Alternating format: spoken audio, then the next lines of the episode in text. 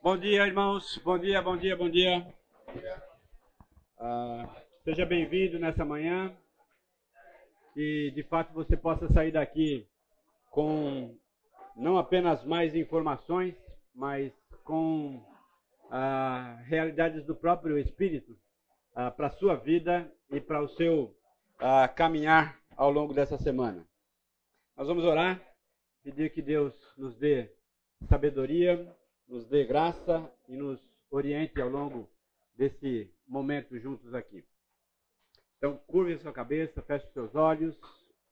Uh, é provável que a sua semana tenha sido corrida, assim como a minha. Uh, muitas situações foram enfrentadas, muitas emoções foram vividas. Uh, peça que o Senhor tranquilize o seu coração nessa manhã. Aquiete as vozes ah, que constantemente falam ah, à sua mente e ao seu coração. Aquiete o seu coração na presença do Senhor nessa manhã, de modo que você possa ouvir aquilo que Ele tem a falar a você nesse período aqui.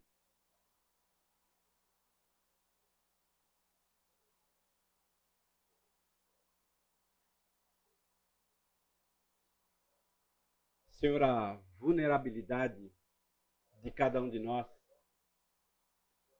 ela é evidente, principalmente diante das situações inesperadas da vida. E é diante dessa constatação que nós nos aproximamos do Senhor nessa manhã, rogando que o teu Espírito que habita em nosso coração incline os nossos corações de modo a produzir um ambiente interno capaz de assimilar as verdades da tua palavra em nossos corações. Que o Senhor estenda a sua mão sobre a mente e o coração de cada um dos meus irmãos que aqui está, e que esta seja não apenas uma manhã comum, mais uma manhã ah, na presença do Senhor, na companhia dos irmãos e ao mesmo tempo com a serenidade ah, do ouvir a tua voz, que tanto faz bem ao nosso coração, que tanto nos desafia e também nos disciplina naquilo que ah, necessitamos para um caminhar na direção do alvo que o Senhor tem para cada um de nós. Olha também, ó Deus, para os outros professores, demais alunos, que tua mão também esteja sobre a vida deles, que cada um, ó Deus, saia daqui nessa manhã cheios não apenas de informações, mas de conteúdo que dê a eles a capacidade de lidar com os imprevistos da vida. Abençoa também o culto, que seja, ó Deus, a tua palavra é, proclamada de maneira é, compreensiva e ao mesmo tempo desafiadora no coração de cada um. Fica conosco, orienta-nos nessa manhã. Precisamos do Senhor, em nome de Jesus. Amém, Senhor. Muito bem, queridos, nós ah, Queremos então abordar dois capítulos nessa manhã, o capítulo 2 e o capítulo 3 uh, de Oséias. Uh, nós cunhamos aí então uh, um título para esses dois capítulos. É possível que não esteja tudo aí descrito em palavras, mas pelo menos o conteúdo geral nós temos aqui. Restauração futura do povo de Israel, do momento em que eles estavam vivendo, das situações adversas que estavam chegando até eles, do adultério espiritual que eles estavam vivendo, a restauração futura por meio de severa punição. Ah, eu acredito que conosco também é assim.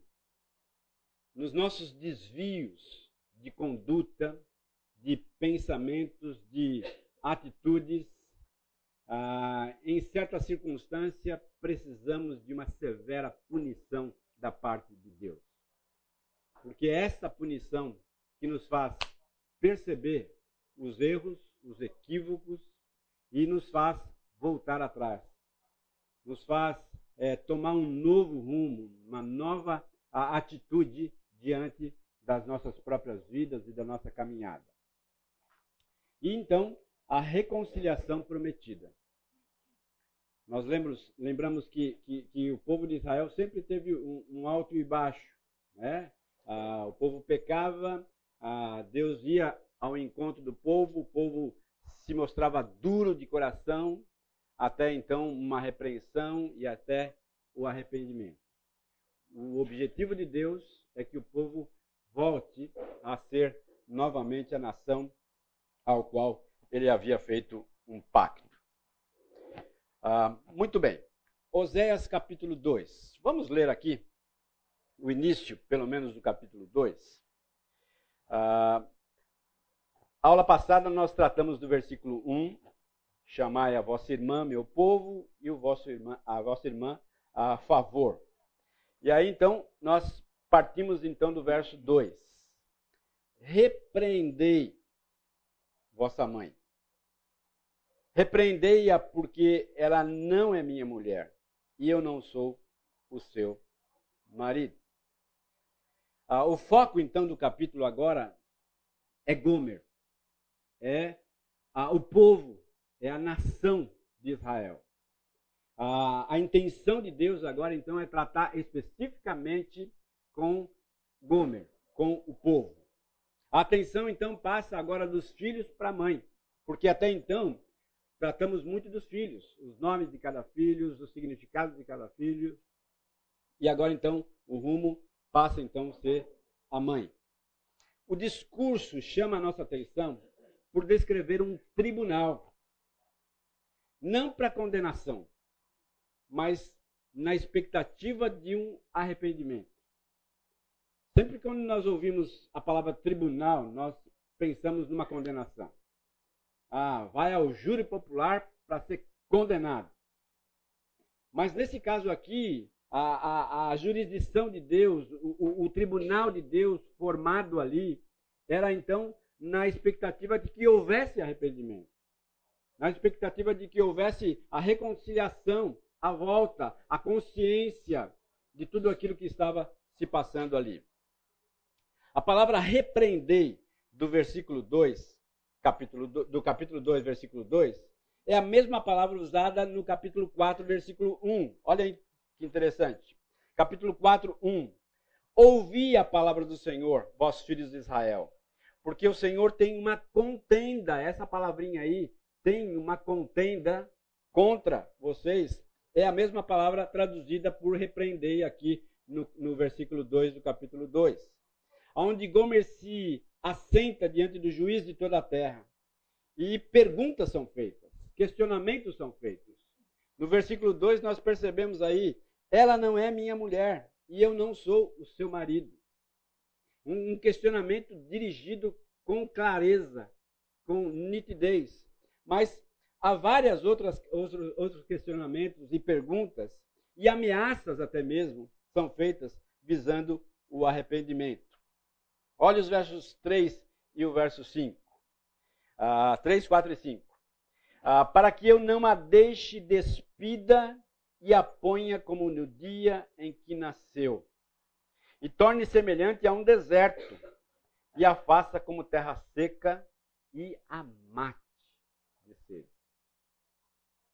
Tamanha era a, a, a, a, bravura, a severidade de Deus contra a nação uma ameaça de morte aqui. Uma ameaça de, de, de ruptura da, da caminhada do povo. Uma ameaça feita por Deus ao povo diante da infidelidade cometida. Isso chama a minha atenção e a sua, e precisa chamar a minha atenção e a sua, uh, de como é que Deus vê a infidelidade. Como é que Deus lida com isso? E como isso fere o coração do nosso Deus. a minha infidelidade, a sua infidelidade. Ela traz à tona todos esses argumentos que o próprio Deus está tratando aqui ao povo.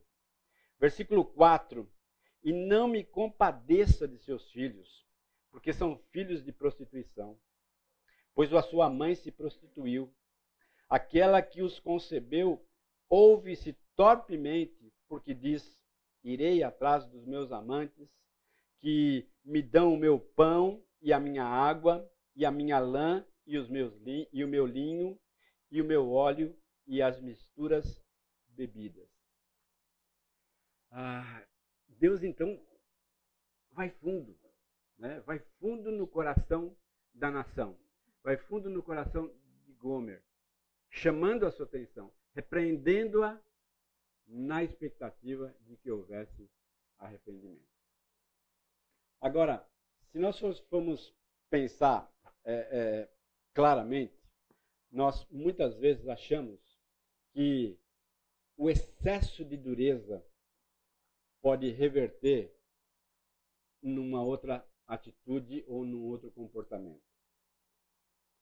Ah, muitas vezes eu olho para os meus filhos digo assim, mas se eu for muito duro com eles, o meu objetivo de ah, corrigi-los não vai ser atingido.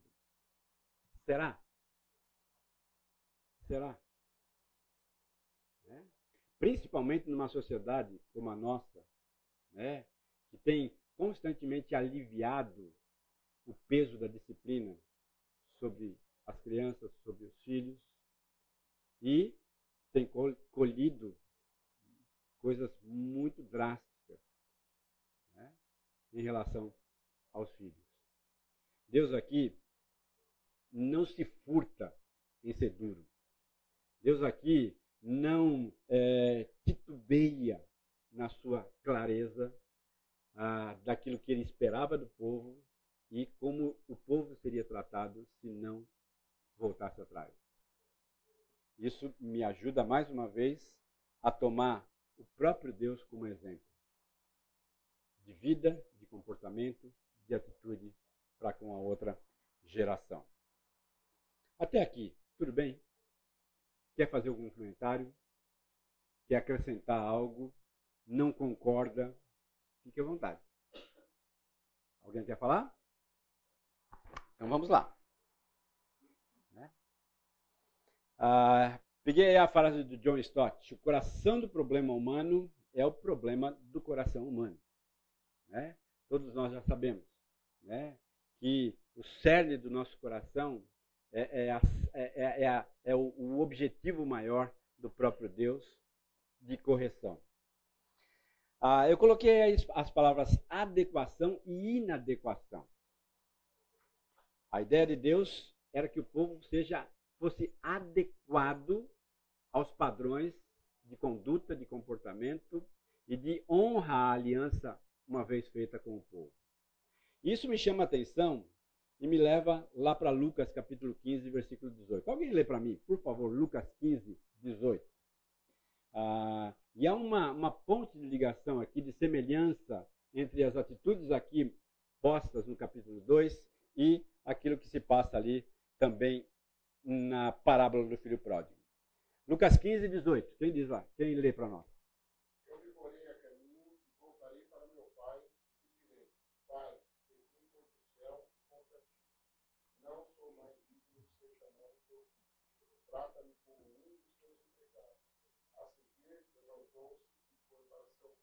Interessante, né? É, quando acontece isso? Qual é o contexto? Onde ele está? Comendo o resto dos porcos.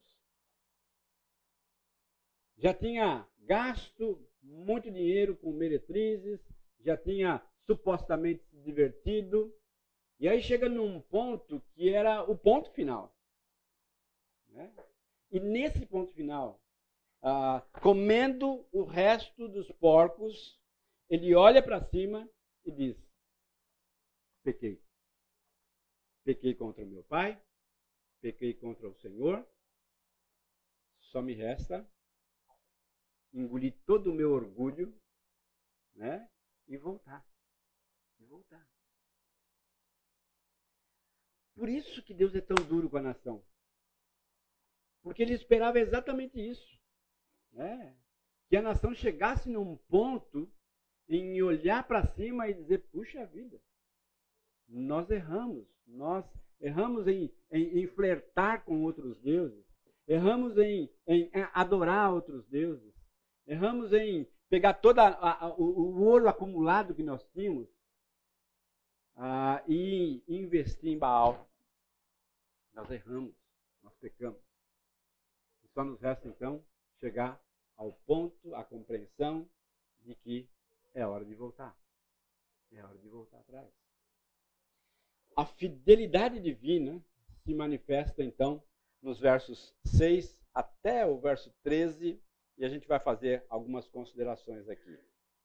Ah, agora, perceba o seguinte: eu estou colocando aqui, ó, que a fidelidade de Deus ela se manifesta causando desorientação.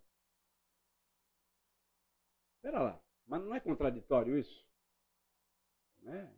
Um Deus que se diz fiel aos compromissos feitos com a nação,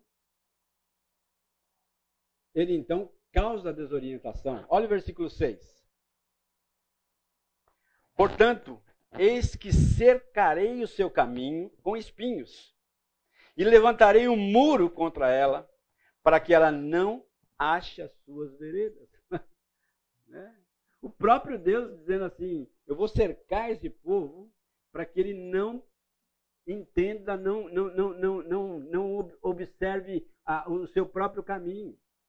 E fique tão desorientado, tão desorientado, que ele então volte a mim e comece então a rever isso.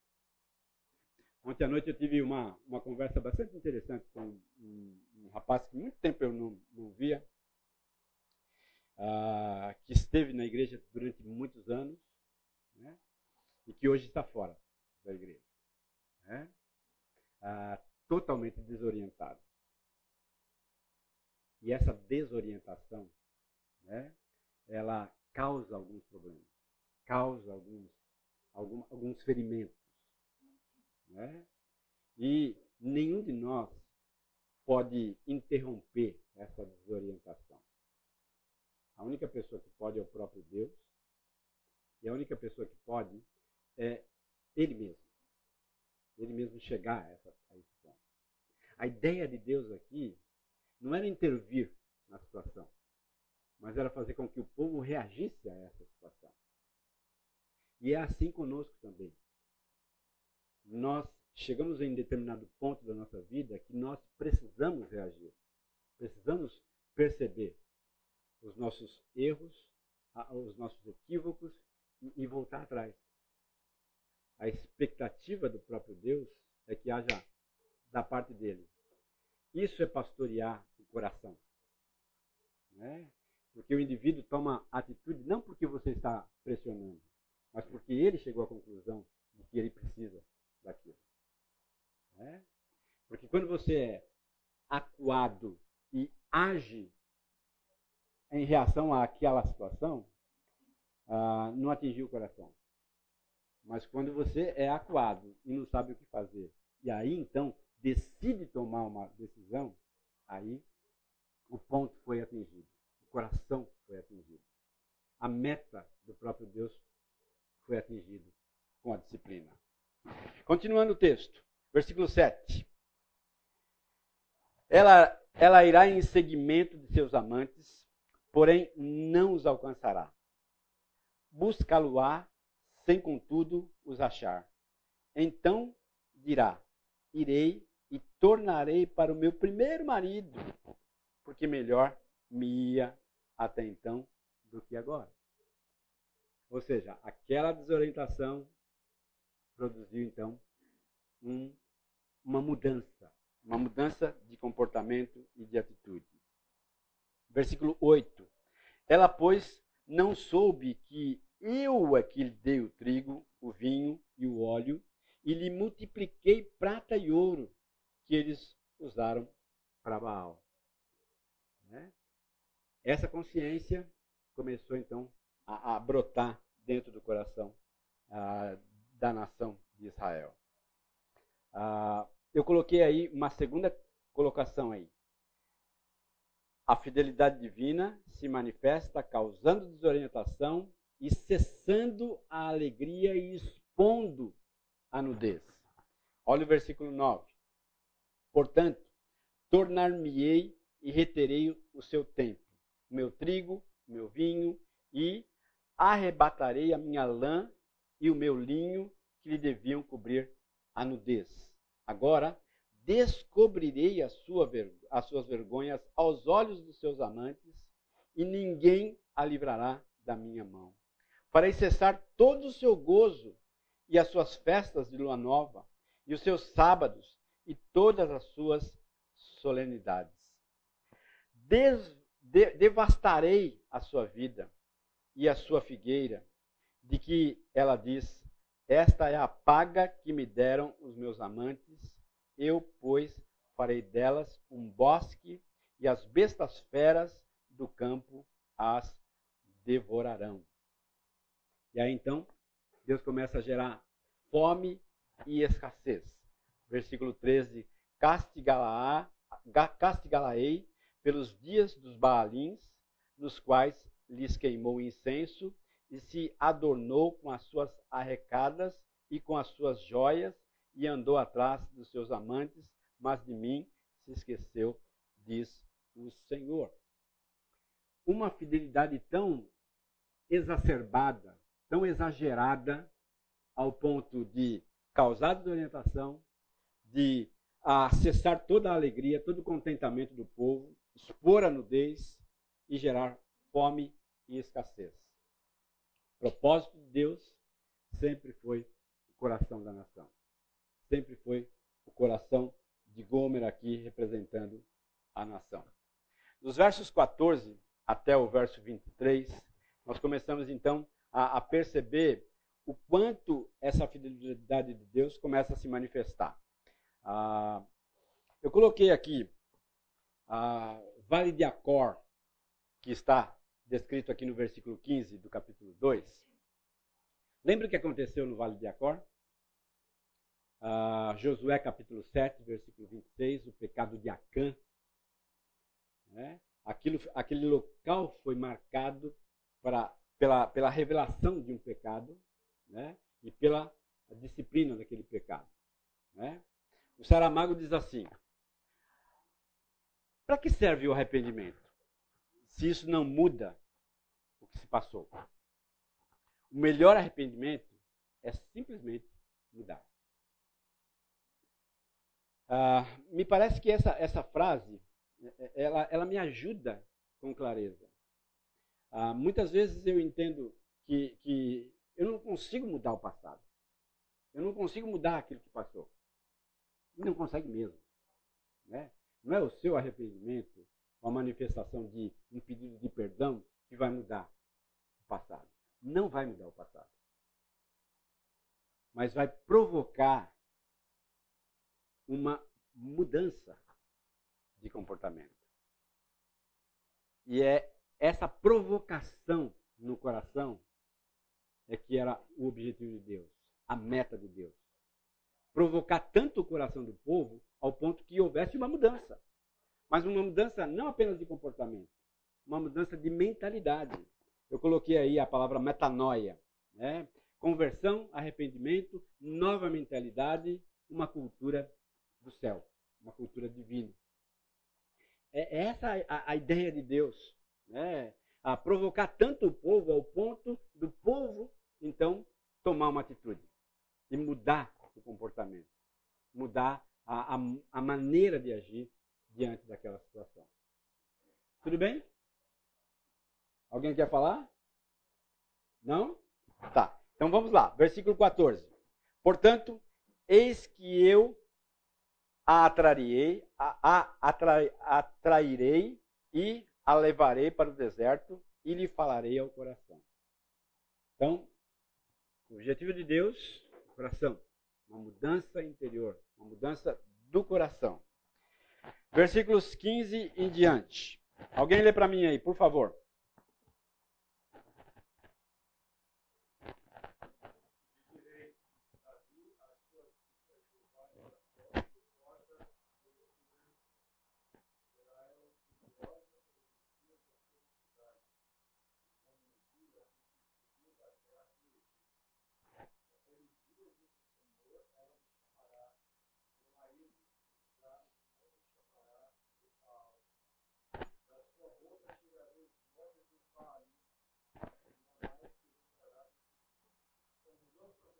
Isso, até o 18.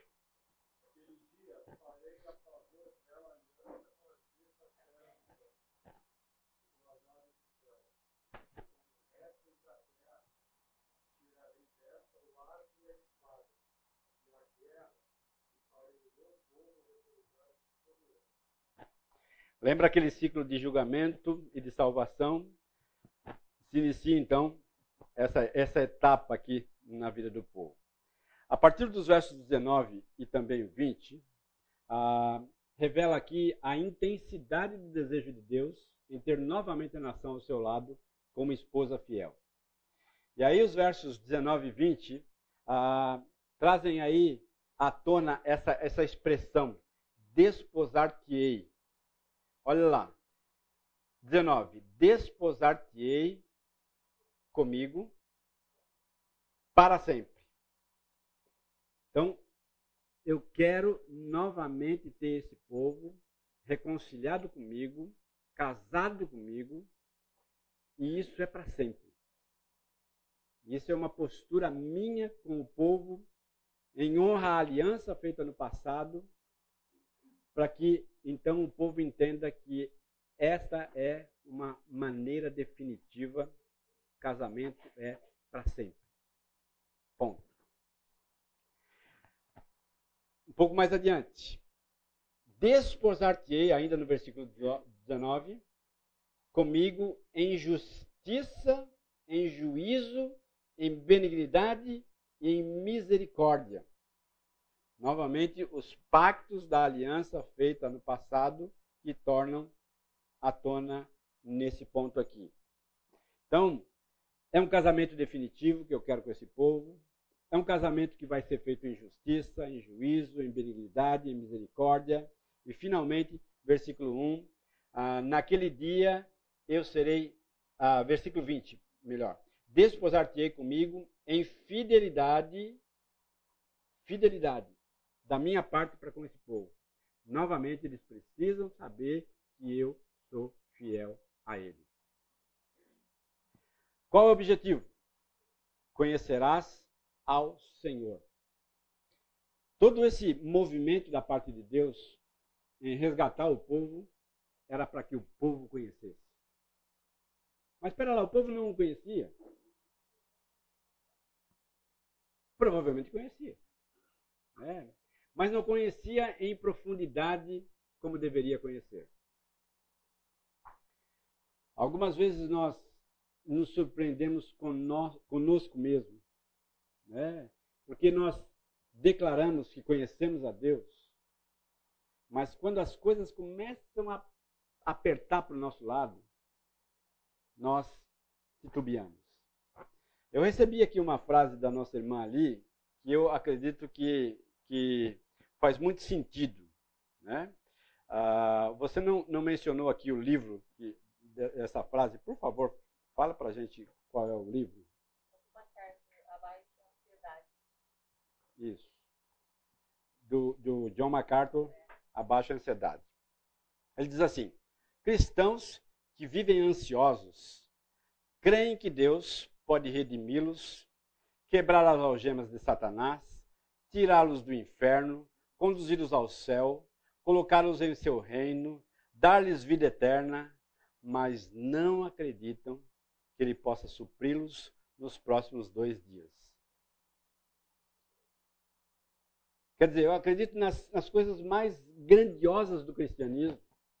Deus me livra das mãos de Satanás, que Deus me dá vida eterna, que Deus me coloca no seu reino, acredito piamente nessas coisas. Mas quando eu enfrento dois dias de dificuldade, eu tenho dificuldade de crer que Deus pode me socorrer naqueles dois dias de dificuldade. Esse absurdo acontecia com a nação de Israel. Acontece conosco. Porque nós somos frágeis, vulneráveis. Quando a, a, as dificuldades batem à porta da nossa casa, parece que há uma desconstrução da nossa própria fé. Nós não conseguimos lidar com aquela situação. Isso acontece exatamente porque nós somos extremamente vagarosos na, na transição daquilo que eu creio com aquilo que eu vivo. E essa transição, ela precisa acontecer constantemente, diariamente. Eu não posso acordar pela manhã, orar, entregar a minha, a minha, minha vida nas mãos do Senhor. E aí então, dali duas horas, três horas que as coisas começam a acontecer, eu então perco o rumo. E me esqueço daquela oração feita, de que tudo está nas mãos do Senhor. Tudo, absolutamente tudo. As coisas boas, as coisas não tão boas, as coisas péssimas estão nas mãos do Senhor. Crer nessa verdade precisa nos ajudar a caminhar com mais leveza ao longo da nossa jornada. Conhecimento. Esse é fundamental para o resgate do relacionamento quebrado. Conhecer a Deus continuar conhecendo a Deus e uh, partir em, em, uma, uma trajetória de, de conhecer a Deus me ajuda a me conhecer, a conhecer a minha própria fragilidade e ao mesmo tempo conhecer a grandeza, a bondade, a graça e a misericórdia do Senhor sobre a minha vida. Como é que está a sua caminhada de conhecimento de Deus? Está reservada e, e, e, e, em estanque no domingo? Ou ela tem sido é, alimentada ao longo da semana? Um dos desafios que nós fizemos inicialmente aqui é para que você lesse o livro de Oséias. Uma, duas, três, quatro, quantas vezes, ah, quantas, hum, o número maior de vezes que você lê, mais verdades você vai assimilar. Então, não perca essa, essa, essa direção. Continue a alimentar o seu coração ao longo da semana. Queria parar um pouquinho aqui e pedir para que alguém orasse por nós. Orasse para que Deus nos ajude a sermos, a, a percebermos esse exagerado amor de Deus e essa maneira tão, tão drástica que Deus ah, nos pune diante da nossa realidade e ao mesmo tempo que haja arrependimento no nosso coração, mudança de comportamento, mudança de mente em toda e qualquer situação em que eu estiver vivendo. Alguém, por favor, levante a sua voz e ore. Senhor nosso Deus, nosso Pai, nós te louvamos, Senhor, e engrandecemos e agradecemos a Ti por tão grande salvação, Senhor, fruto do Teu amor e da Tua misericórdia para conosco. Te agradecemos por poder olhar o livro de Oséias e identificar, Senhor, a grandeza da Tua misericórdia, Senhor, expressa em condições ao povo de Israel e também porque por momentos nos eu me vi na mesma situação e comportamento, Pai do homem. Senhor Deus, queremos te pedir a tua orientação, o teu cuidado, que o teu Espírito nos instrua até uma vida de constante conhecimento daquilo que lhe agrada e de constante obediência, Pai. Que o Senhor possa estar agindo em nossas vidas para que a gente tenha um dia todo de louvor e obediência, louvor ao teu nome e obediência à tua palavra, Pai. Nós te agradecemos pelas advertências que a Bíblia nos concede, para que a gente não se desvie, não copie aquelas pessoas que agem errado, Senhor. Trata com os nossos corações, nos levando ao arrependimento e principalmente a mudança de comportamento. É o que nós oramos, ó Pai, e agradecemos em nome de Jesus. Amém verso 21 até o verso 23, diz assim: Naquele dia eu serei obsequioso, diz o Senhor, obsequioso aos céus e esses à terra, a terra obsequiosa ao trigo, e ao vinho, e ao óleo, e estes a Jezreel. Semearei Israel para mim na terra e compadecer-me-ei da desfavorecida, e a não meu povo direi: Tu és o meu povo, e ele dirá: Tu és o meu Deus.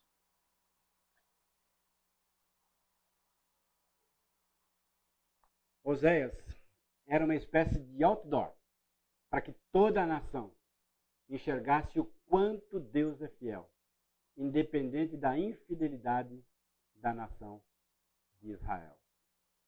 Gomer, nação de Israel, volta para mim, eu te amo. A família de, de Oséias era esse outdoor. Para que toda a nação pudesse olhar para aquilo, para aquele absurdo daquela situação, e pudesse perceber o quanto Deus os ama.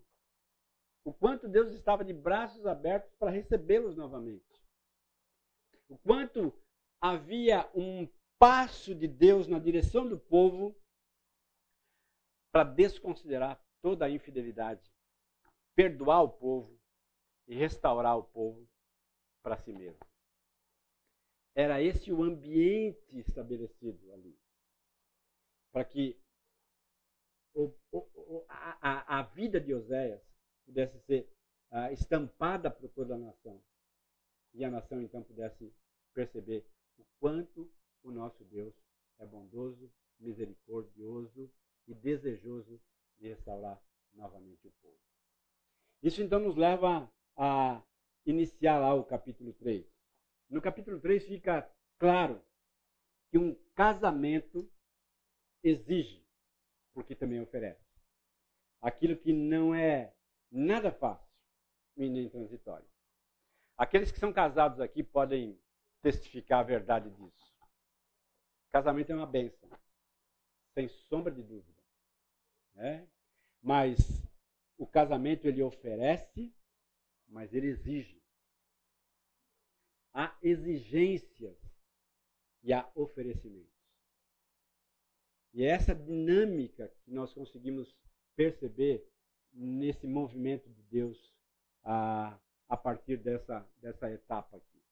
Está claro para todos nós que o livro de Oséias ele chama a nossa atenção ah, para a nossa própria infidelidade, mas chama a nossa atenção também ah, para a forma com que Deus trata a nossa infidelidade e os objetivos de Deus de reconciliar as nossas vidas.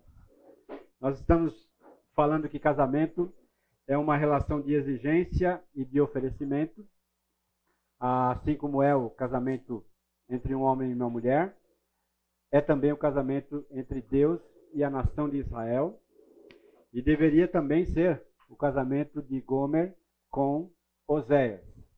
Uma relação de oferecimento mas também ah, de exigências da parte um e da parte do outro. Ficaríamos impressionados com a descoberta de Oséias de que, apesar de toda a infidelidade de sua esposa, ele ainda a amava.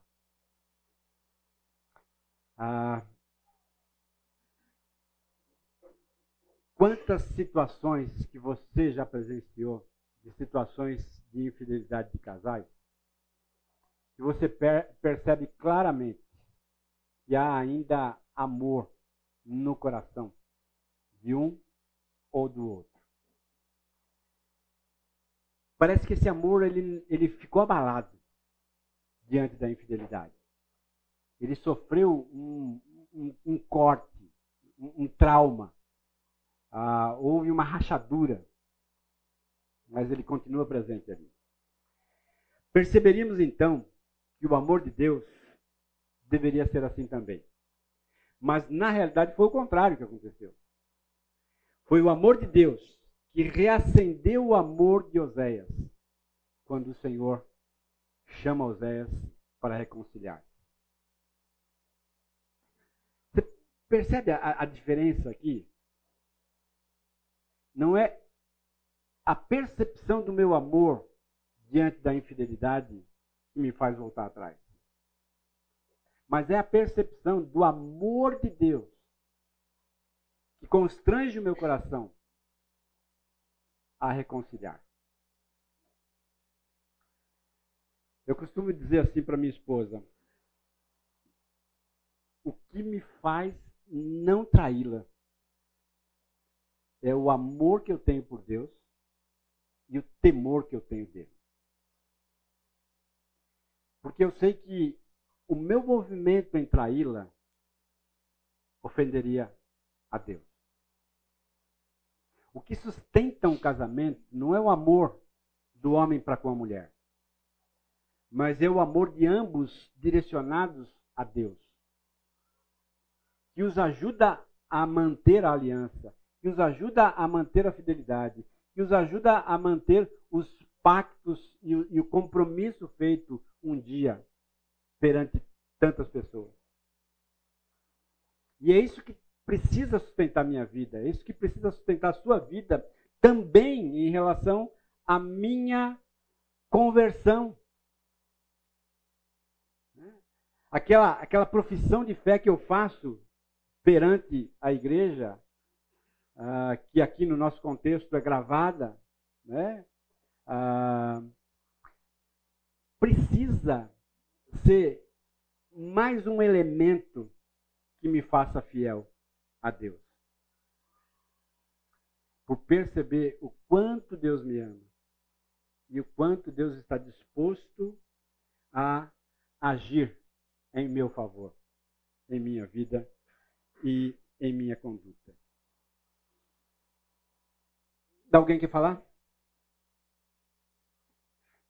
Você é capaz de dar um exemplo disso que nós estamos falando aqui? Você é capaz de perceber um exemplo na sua própria vida que te fez pensar duas vezes antes de agir?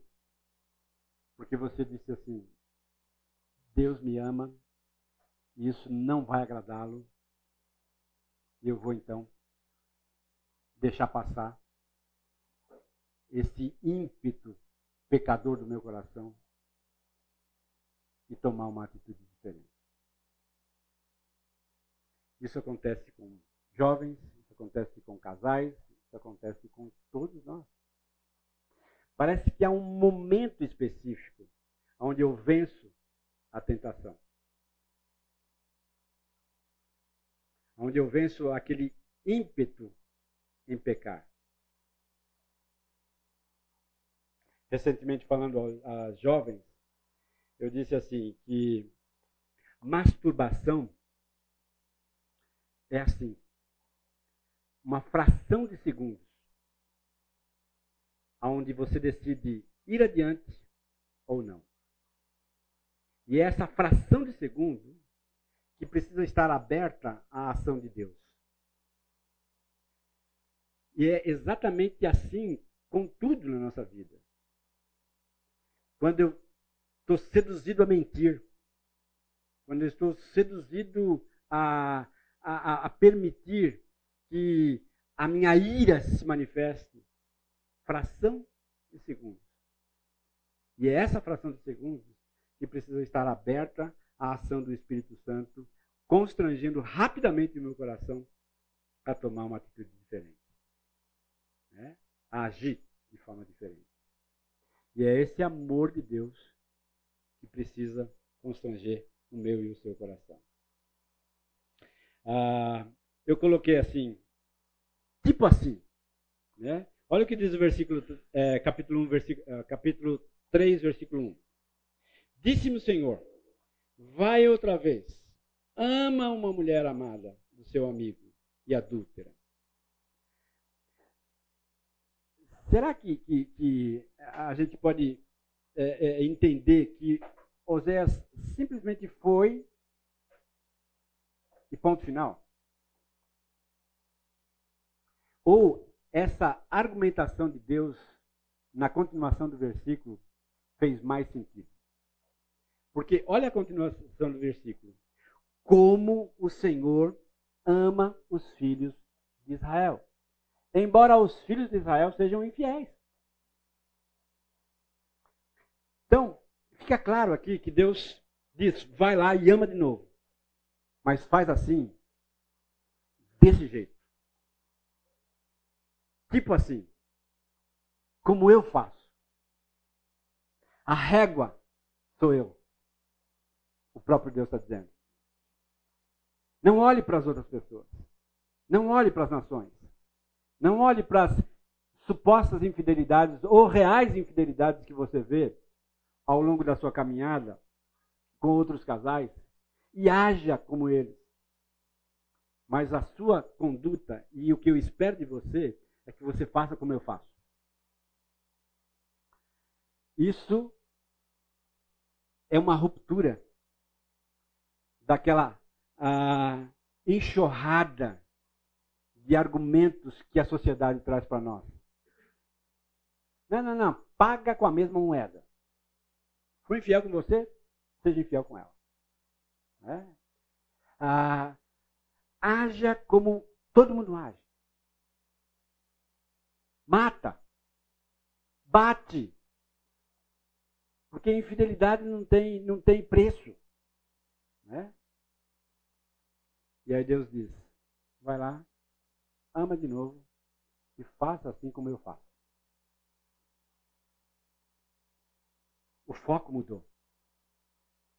O foco da minha vida é Deus. Das nossas vidas é Deus. Não é o que o movimento diz. Não é o que a sociedade diz. Não é o que os meus parentes dizem. Não é o que os meus amigos dizem. Mas é o que Deus diz. Ah, mas Gilvair, isso não dá. Né? Ninguém tem sangue de barata. Né? Ninguém ah, lida com a infidelidade dessa forma. Né? Ninguém é capaz disso.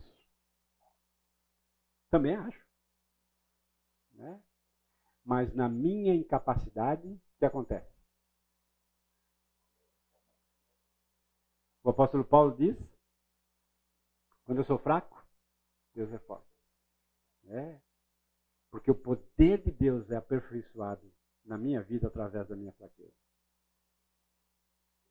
Então, a primeira coisa que eu tenho que falar é: não dá. Não dá. Deponho as minhas armas. Não dá. Eu não sou capaz. O Espírito de Deus vem e me capacita. Me capacita a parar de ouvir as pessoas. Me capacita a olhar firmemente na direção de Deus e agir como Deus age. E isso fica evidente na continuação do capítulo. O estado que Oséias barra Deus encontra Gomer barra povo. Versículo 2: Miséria e escravidão.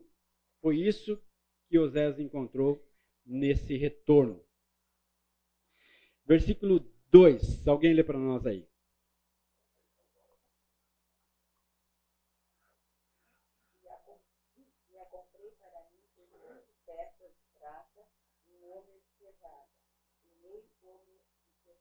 Isso, né? Então, comprei. Comprei significa que havia uma relação de escravidão dessa mulher na mão de uma outra pessoa.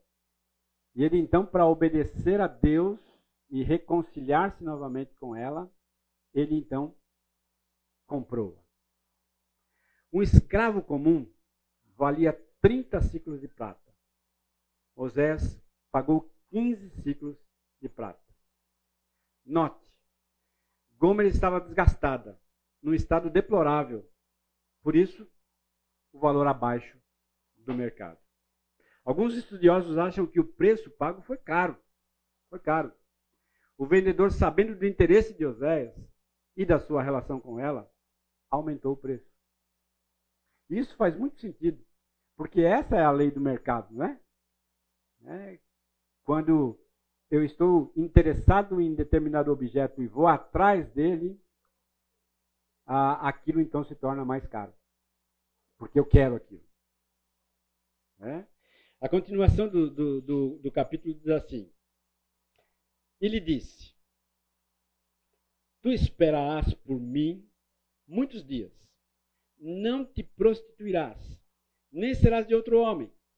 Assim também eu esperarei por ti. Porque os filhos de Israel ficarão por muitos dias sem rei, sem príncipe, sem sacrifícios, sem colunas, sem estola sacerdotal ou ídolos do lar. Se referindo naturalmente àquilo que iria acontecer com a nação pela sua infidelidade. Né? Exílio, escravidão, que o povo iria enfrentar. Mas o texto ainda diz que, além dos 15 ciclos de prata, houve então o acréscimo de mais 5,5 litros de cevada. Cevada era um grão barato, semelhante a um arroz de segunda, quebrado. Então o preço majorado chegava à metade do preço de um escravo, mais 5 litros e meio de um grão barato. Isso então mostra para nós o quanto Oséias precisou pagar para tê-la novamente. Versículo 5: Depois a tornarão aos filhos de Israel e buscarão ao Senhor seu Deus e a Davi, seu rei, e nos últimos dias, tremendo, se aproximarão do Senhor e da sua bondade. Ah, algumas lições que eu posso tirar desse, desse trecho. Grande lição 1. Deus não nos trata segundo os nossos pecados, nem nos retribui consoante as nossas iniquidades. Vamos voltar então para Gomer e Oséias. Né?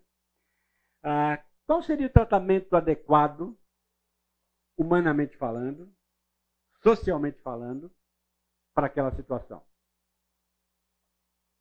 Qual seria? dente por dente, olho por olho, né?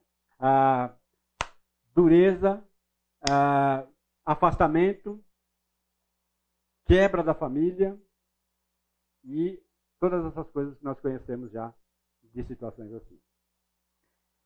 Qual era a nossa situação quando Deus nos encontrou? Merecíamos o quê? O que, a Bíblia diz?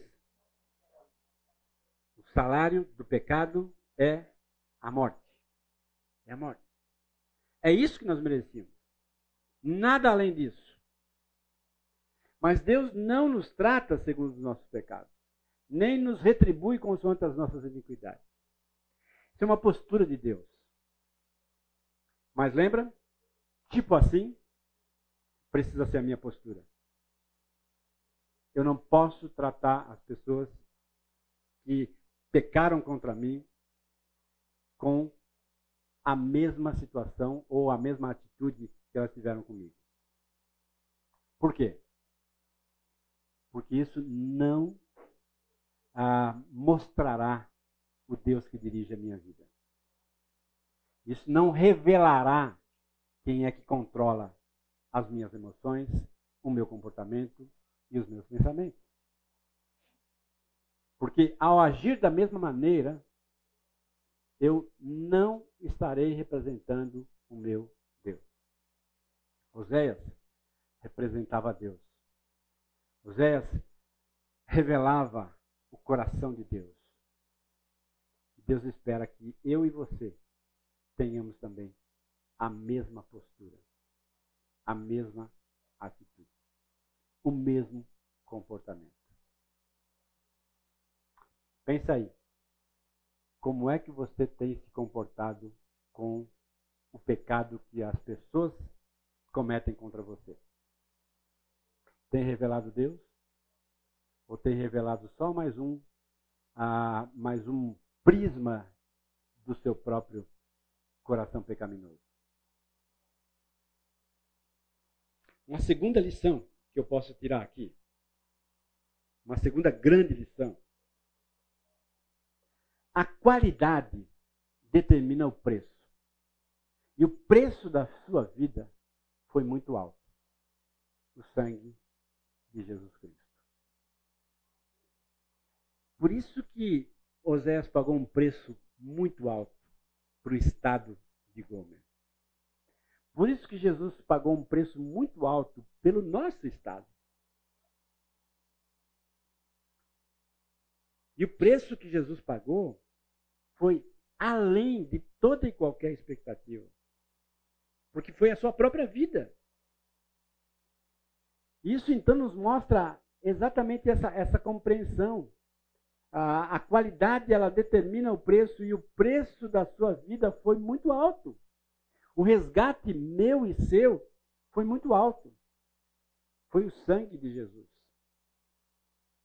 De uma certa forma, Oséias remete a Cristo.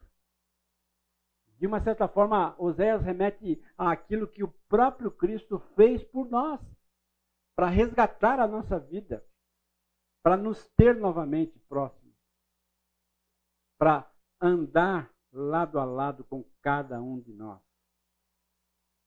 E esse entendimento precisa me ajudar a lidar com a minha própria realidade uh, espiritual emocional, física, em toda a minha caminhada. Duas grandes lições que eu não posso esquecer. Deus não me trata segundo aquilo que eu mereço. E o preço foi muito alto. Foi muito alto. Isso precisa valorizar a minha caminhada com Deus. Isso precisa gerar ainda mais amor no meu coração para com Deus temor da minha postura, da minha atitude e do meu comportamento para com Deus. Algumas reflexões aqui. Qual era a condição espiritual do povo de Deus e como essa condição pode ser vista hoje, olhando para o povo de Deus, igreja? Como é que você enxerga a igreja hoje? Como é que você enxerga as influências que a igreja tem tido? Hoje, na questão infidelidade. Gostaria de ouvi-lo.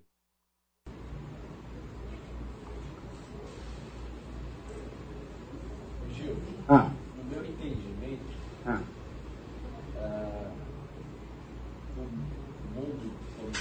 gosta, né? Ah. Não, não, não se atenta a essa infidelidade. É, ele não, eles não mostram né, para os seus seguidores, aquele público em especial, quem eles são de verdade. E é sempre o oposto. Né? Essa mensagem de Oséias é antagônica ao que a gente vê em redes sociais e, e no grande de, de igrejas.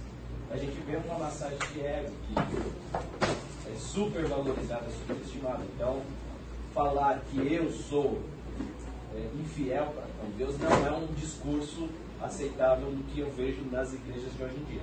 Não é. Não é. Essa é a minha concepção Sim. com relação ao contexto cristão. Sim. Verdade. É. O que mais?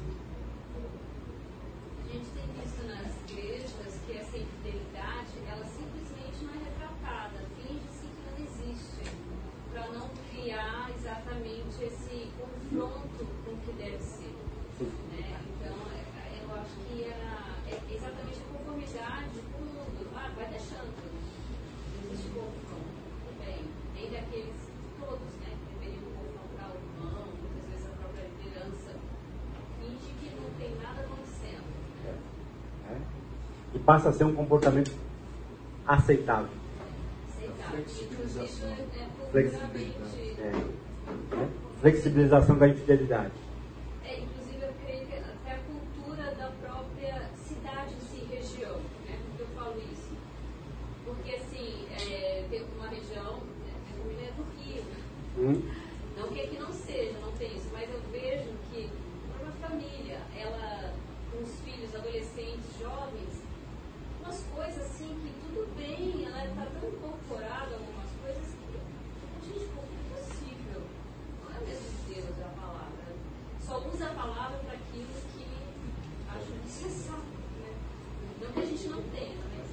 Não, sim, eu estou entendendo perfeitamente. Uma preocupação, ainda que a liderança da igreja, vamos falar, de, nós estamos falando de igreja de uma maneira genérica, seja responsável pelo zelo do corpo. Sim. A responsabilidade é minha ao deparar com essa realidade bíblica, uhum. influenciar a igreja, a liderança, se ela está pautada na Bíblia, é, eu preciso trabalhar com esse conceito de que a responsabilidade diante da realidade bíblica é pessoal. pessoal. Eu não tenho como chegar no Senhor e falar assim, ah, a igreja que eu frequentava era assim, os caras deixavam, toleravam. Não, eu tenho conhecimento, está muito claro. Se eu devo ser fiel, o que caracteriza a minha infidelidade para com o Senhor? Isso traz a responsabilidade para mim. E é interessante o que você está falando, a gente vai tratar no capítulo 4, né? que é a infidelidade da liderança, né? acaba se tornando uma infidelidade do liderado. Né? Ah, porque a liderança está ali para dar um exemplo. Né? Para seguir aquilo que Deus, tipo assim, da maneira de Deus. Né? Agora, quando a liderança não faz isso, e aí compromete todo o corpo. Embora seja individual, minha responsabilidade, né? mas ao mesmo tempo, essa mudança de cultura, ela precisa acontecer. Né? E é uma mudança de cultura que precisa urgentemente acontecer, né? porque, na verdade, ela está sabotando o avanço da igreja. Porque hoje a gente vê igrejas lotadas, né? Eu, eu vi agora uma igreja aqui no, no interior de São Paulo, diz que tem 12 mil membros. 12 mil membros.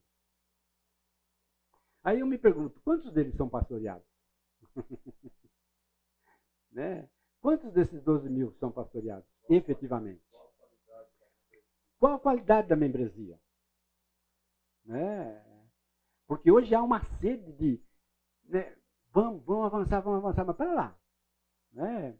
A gente vê aqui no nosso próprio contexto o quanto é difícil né, você imprimir qualidade espiritual na vida das pessoas. E quantas ferramentas que nós temos para isso. Né? Não é fácil, não é simples. A gente vê pelo nível de é, compromisso, começando pelas finanças da igreja, a porcentagem de famílias que Sim. literalmente Sim. se comprometem a Ou entendem o que é uma contribuição a partir. Vamos falar da nossa igreja, não vamos falar das outras. É, claro. Só se olhar todo mês, daí tem a é. porcentagem de famílias que é. se comprometem, que não dá nem 50%. Sim. Então a gente às vezes olha nós é. vamos olhar para dentro é. e avaliar qual é a nossa é. consciência e olha o nosso o nível, é assim, um padrão geral de ensino, de doutrina, Sim. que tem essa Sim. igreja. É. E aí, por, por aí abaixo. É. É. Não, é isso mesmo. É. Ah, embora haja todo esse oferecimento, há pouco desejo dele né, de assimilar efetivamente e de colocar isso em prática. Né? Nós estamos fazendo aqui uma avaliação da nossa própria conduta como igreja né? e da conduta das igrejas que a gente vê. Né? E é uma realidade. E faz eco no livro de Oséias. Né? Ah, uma segunda colocação que eu coloco, ó, como a palavra pode nos ajudar a detectar os sinais de infidelidade crescendo em nossas vidas. Como é que, que o meu zelo pela palavra pode me ajudar a perceber os resquícios de infidelidade, as raízes de infidelidade na minha vida e corrigir isso. Como é que você responderia a isso? Estudar a palavra de forma mais profunda e fazer uma, uma aplicação, né? porque muitas vezes a gente medita num texto, serviria com Jovari ou qualquer outro. Né? O que aquele texto está falando para mim. Isso. Né? Agora ele está estudando, lendo, meditando, com a disposição de Então, quando eu pego um versículo que me chuta a canela, não uhum. vou para outro, aqui não está. É. Peguei um texto errado, alguma coisa assim. Então é. Então é personalizar a palavra para mim. É, é, é, colocar o meu nome lá no cabeçalho. É, é personalizar o texto de meditação a cada dia para mim. Para mim. Isso vai me ajudar a perceber a infidelidade crescente na minha vida e a bloquear isso, né? corrigir isso e tomar uma nova postura, uma nova atitude. O que mais? É uma frase muito interessante que eu acho que a gente fala assim, eu vou ler a palavra, mas que na realidade a gente deve deixar a palavra nos ler, nos mostrar aquilo que a gente olha e fala, esse aqui sou eu. Sim. Né? Esse aqui sou eu, eu preciso. É. E isso exige de mim o quê? Humildade. É. Deixar a arrogância de lado, deixar o orgulho de lado. É. E ser humilde diante da palavra. Foi. Completando o que a Cláudia falou, eu ia falar da hipocrisia dentro de nós mesmos. A gente vê o outro falando grosso com a gente, com a gente mal, e quando me pego, às vezes eu também estou sendo, sendo bem, no sentido da palavra, não, olha o que eu fui fazer, eu fico criticando o outro, mas eu mesmo como cristão não dou testemunho algumas atitudes minhas do dia a dia. Então é recorrente isso, né? Sim. Isso Sim. Pois não. Às vezes eu acho que as pessoas tentam encarar o crescimento na palavra como simplesmente uma coisa, um hábito puro e simples, mas uh, dá-se pouca importância ao entendimento devido as pessoas não dependem, a vida delas não está pautada em realmente entender porque aquilo é importante. O entendimento é meio deixado de lado. Ah, é difícil, então deixa passar. E aí não se esforça, não se, não se dedica um tempo de qualidade efetivamente, uhum. se torna-se uma coisa mecânica. Sim. Eu já vi muita, muito cultura de igreja das pessoas, ah, eu estudo a palavra todos os dias, só que você vê ali na, na, na em como aquilo frutifica na vida das pessoas, não produz os frutos de paz, harmonia e, e, crescimento espiritual, e você se perguntar ah, por quê? Aí você vai ver, as pessoas leem as coisas, mas tanto faz, tem que ler só. E até um volume grande, conhecem nomes, conhecem coisas, mas não tem aplicação. As pessoas é. realmente não não se importam com o entendimento devido. A personalização não acontece, entre outras coisas também, porque ela não entende e não quer entender. É. é. E o, o, excesso de conhecimento muitas vezes torna arrogância. Né? Torna arrogância. Se não posto em prática, torna arrogância. Então, né? A terceira colocação aí, de quais formas nós podemos agir diante das demonstrações do amor leal de Deus para com as nossas vidas? Ah, o que você acha que Deus espera de você diante da sua compreensão do grande amor dele dirigido a você? Qual resposta que você pode dar a esse amor? Coração disposto a obedecer a Deus. Amor para com os outros. O mesmo amor ao próximo. Amor para com os outros. É? Devolver esse amor. É? Demais.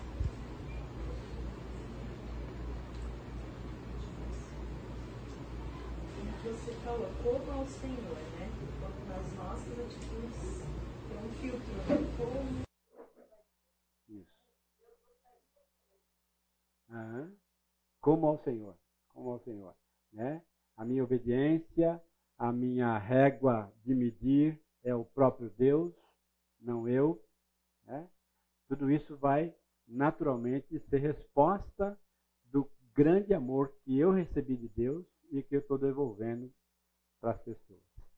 Né? Servindo, né? servindo uns aos outros. Né? Talvez aquela lista de uns aos outros da palavra de Deus seja o, o retrato né? ah, da minha resposta a esse amor. Né? Agindo exatamente como Deus espera que eu haja. Né? Nós vamos orar, encerrando aqui o nosso tempo. Senhor, que bom, que bom poder olhar para a tua palavra e extrair dela ah, personificações para minha própria conduta, para minha própria maneira de agir e de reagir às situações às quais eu enfrento. Abençoa teu povo reunido aqui nessa manhã, teus filhos e filhas nessa manhã juntos aqui nesse ambiente. Que teu Espírito ah, constrange os nossos corações a obedecer ao Senhor e à Sua palavra, a ter zelo para com aquilo que ouvimos e a responder adequadamente a cada toque que teu Espírito concedeu ao nosso coração. Leva-nos agora, Deus, para os nossos lares. Possamos ter um domingo na companhia dos nossos familiares, em paz, na segurança que só o Senhor é capaz de dar a cada um. Obrigado, em nome de Jesus. Amém.